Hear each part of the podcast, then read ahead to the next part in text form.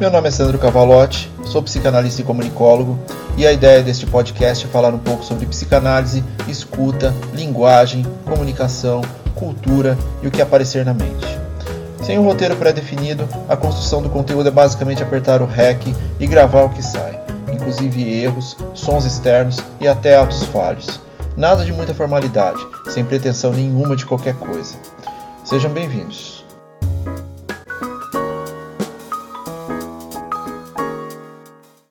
Episódio 26 A importância do experienciar. Nossa vida é feita de experiências, boas, neutras, ruins, mas ainda assim experiências.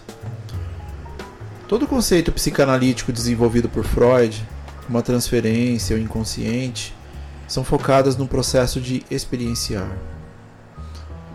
Do ponto de vista da experiência psicanalítica, a estruturação do ser humano em toda a sua complexidade é visto antes mesmo do nascimento.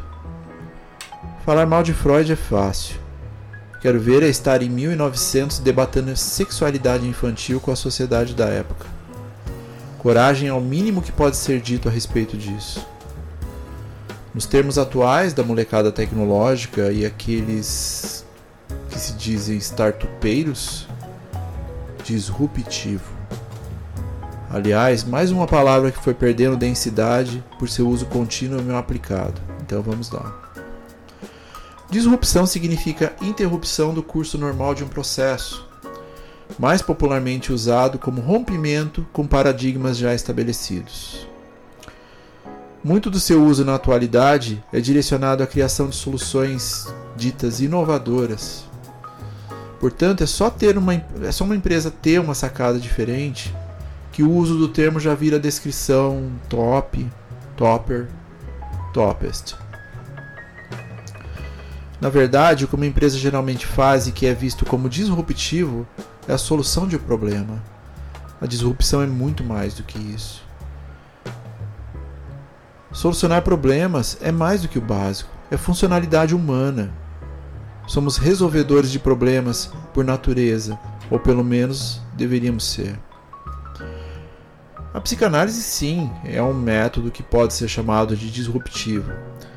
Em análise, o destino de nossas ações visa a quebra do curso normal de processos é a desconstrução do ser que foi desenhado baseado no desejo do outro em detrimento do seu próprio. Está lá, desde nossa fase oral.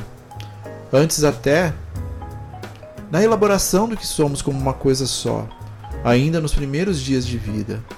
Antes disso, a paz incondicional. E o retorno a este local é nossa busca constante.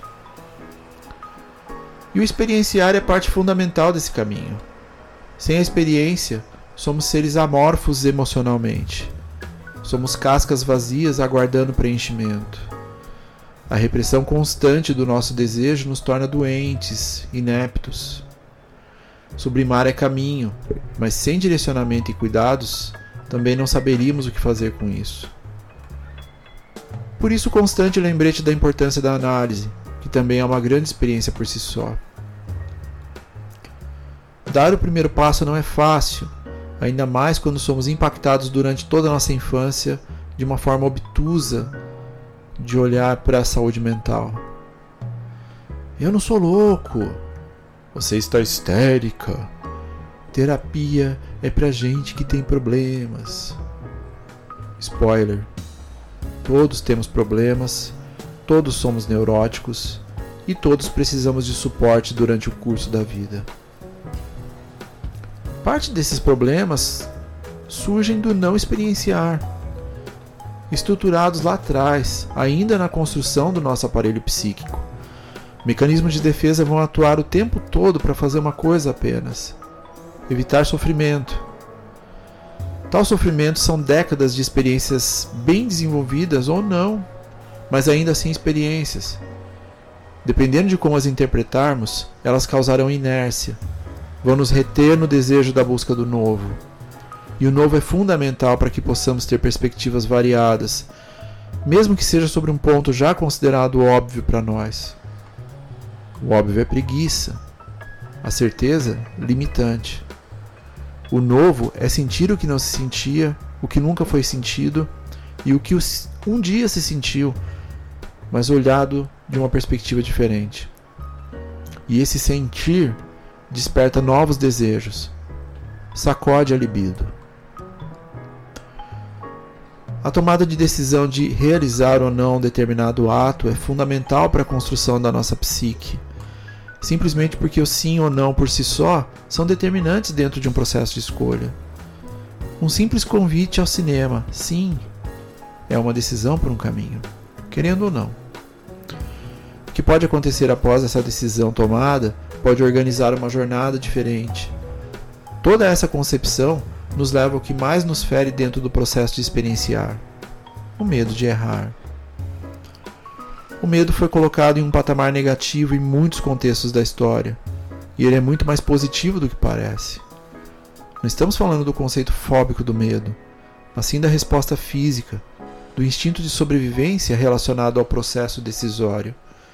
E o medo gera ansiedade, que, sem controle, pode tornar-se um problema, mas que também é mais uma aliada do que um inimigo.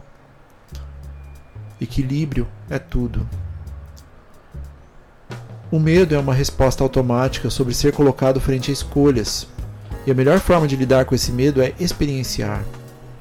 Nas últimas décadas, temos sido treinados de que o resultado é maior do que o aprendizado, o que é um erro, pois a experiência da jornada é muito mais enriquecedora do que qualquer realização. Com ela, aprendemos sobre nós mesmos e tomamos melhores decisões, evoluindo conscientemente de nossas falhas, mas mesmo assim, felizes por termos trilhado um caminho dentro de uma escolha pessoal, dentro do seu próprio desejo. Experienciar é viver.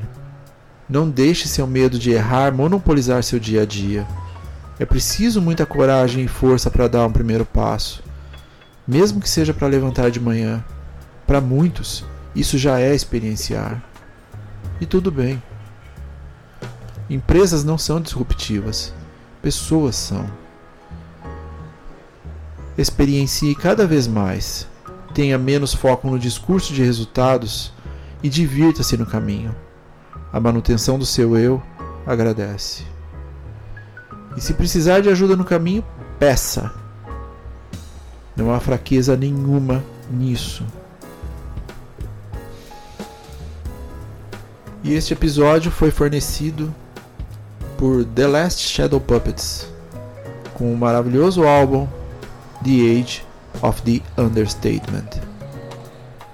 E até a próxima.